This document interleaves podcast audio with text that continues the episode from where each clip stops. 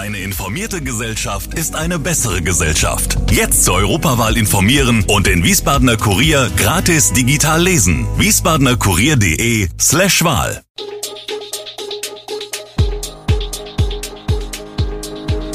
Gude, unser morgendliches News Update. Das Wichtigste aus Wiesbaden für Sie im Überblick. Guten Morgen aus Wiesbaden an diesem 21. März. Anwohner bei versenkbaren Poldern gefragt. Erste Notunterkunft für Flüchtlinge in Geisenheim und Lauterbach schätzt Corona-Lage weiter kritisch ein. Das und mehr hören Sie heute im Podcast. Die Pförtnerampel in der Berliner Straße sorgt bei Anwohnern und vor allem bei Pendlern immer wieder für Ärger und Verdruss. Auch deshalb debattierte der Wiesbadener Mobilitätsausschuss in seiner jüngsten Sitzung wiederholt über die Verkehrsflussregeln der Ampel im Südosten des Stadtgebiets.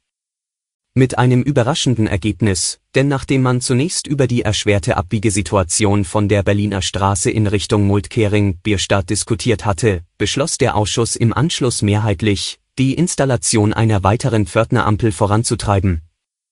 Von Herbst an soll in die Ampelanlage am Heinerberg, an der Gabelung der Bundesstraße 455 und der New York Straße, eine neue Pförtnerampel integriert werden dies geht auf einen Änderungsantrag der Fraktionen der Grünen, der SPD, Die Linke und Volt zurück. Dazu muss sich die Stadt nun in Gespräche mit Hessen Mobil begeben. Versenkbare Poller statt Betonklötzen, die die Fußgängerzone sichern, das ist die Idee eines Pilotprojekts, das sich für Wiesbaden in Planung befindet. Neben dem Sicherheitsaspekt sollen die Poller auch den Lieferverkehr regulieren. Die Stadt hat nun ein Bürgerbeteiligungsverfahren gestartet, um von Anwohnern zu erfahren, welche Anforderungen sie an die Poller stellen. Zunächst war geplant, die versenkbaren Poller nur am Bahnhofsplatz zu testen. Doch die Stadtverordneten entschieden im Dezember 2020, in das Pilotprojekt auch den Michelsberg und den Anfang der Kirchgasse, Ecke Rheinstraße, einzubeziehen das Projekt musste zweimal ausgeschrieben werden, bis dann im vergangenen November eine Firma aus Essen mit der Planung beauftragt wurde. Das Amt sei im engen Austausch mit Polizei und Rettungsdienst auf der einen Seite, für die die Zufahrt jederzeit gesichert sein muss. Und will auf der anderen Seite mit Bürgern über deren Bedürfnisse in den Austausch kommen. Susanne Solberger ist gerade aus Wie zurück.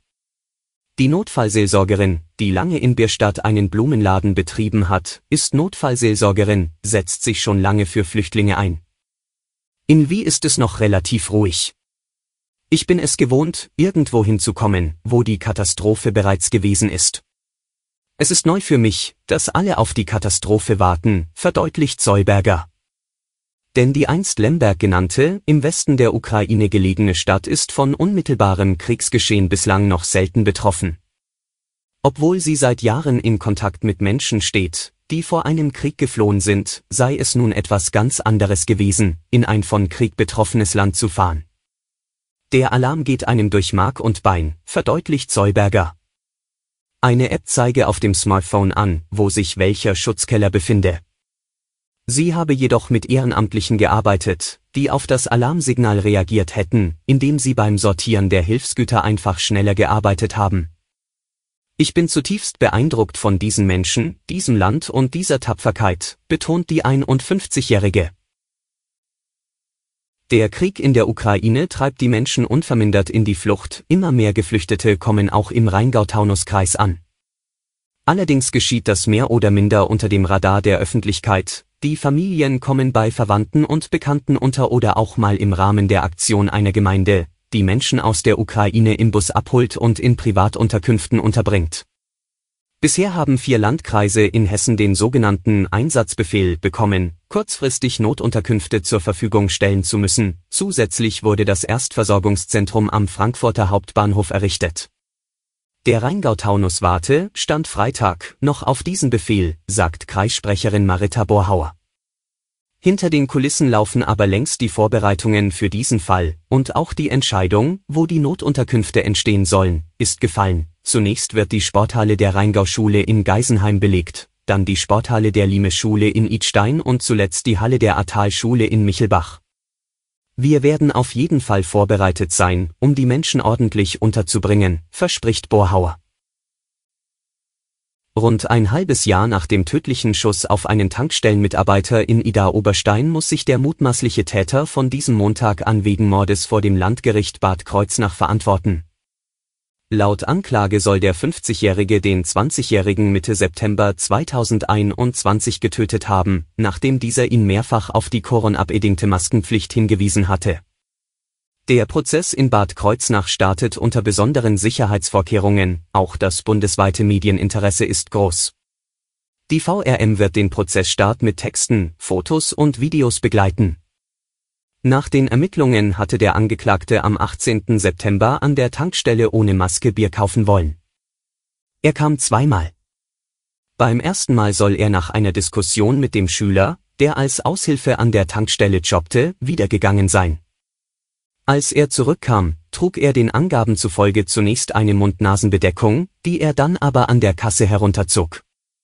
Nach einem Wortwechsel mit dem 20-Jährigen habe der 50-Jährige einen Revolver aus der Hosentasche gezogen und den jungen Mann mit einem Kopfschuss getötet. Ein Ende der Pandemie ist nicht in Sicht, seit Wochen steigen die Infektionszahlen, die bundesweite 7-Tage-Inzidenz liegt bei rund 1600 Fällen pro 100.000 Einwohner und ist damit so hoch wie nie zuvor. Unter dem Einfluss des Omikron-Subtyps BA2 infizieren sich derzeit so viele Menschen wie noch nie mit dem Coronavirus. Die Variante dürfte inzwischen dominant sein, denn bereits in der ersten Märzwoche ist der Anteil an allen Infektionen auf 62 Prozent gestiegen, so das Robert Koch Institut in seinem aktuellen Wochenbericht. Bundesgesundheitsminister Karl Lauterbach, SPD, hat mit Blick auf den Wegfall von Corona-Beschränkungen in Deutschland vor Sorglosigkeit gewarnt. Die Lage sei objektiv viel schlechter als die Stimmung, sagte er. Er wandte sich gegen pauschale Einschätzungen, dass die Omikron-Variante milder sei. Auch könne man nicht zufrieden sein mit einer Situation, wo 200 bis 250 Menschen jeden Tag sterben. Auch das RKI schätzt die Gefährdung durch Covid-19 für die Gesundheit der Bevölkerung in Deutschland nach wie vor als sehr hoch ein. Allerdings sei die Zunahme der Krankenhausaufnahmen während der Omikronwelle aber moderat und deutlich schwächer im Verhältnis zur Höhe der Fallzahlen und Neuinfektionen als während der ersten vier Corona-Wellen. Alle Infos zu diesen Themen und noch viel mehr finden Sie stets aktuell auf wiesbadener-kurier.de.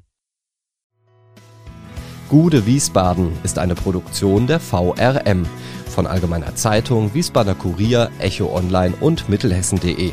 Redaktion und Produktion die NewsmanagerInnen der VRM. Ihr erreicht uns per Mail an audio.vrm.de.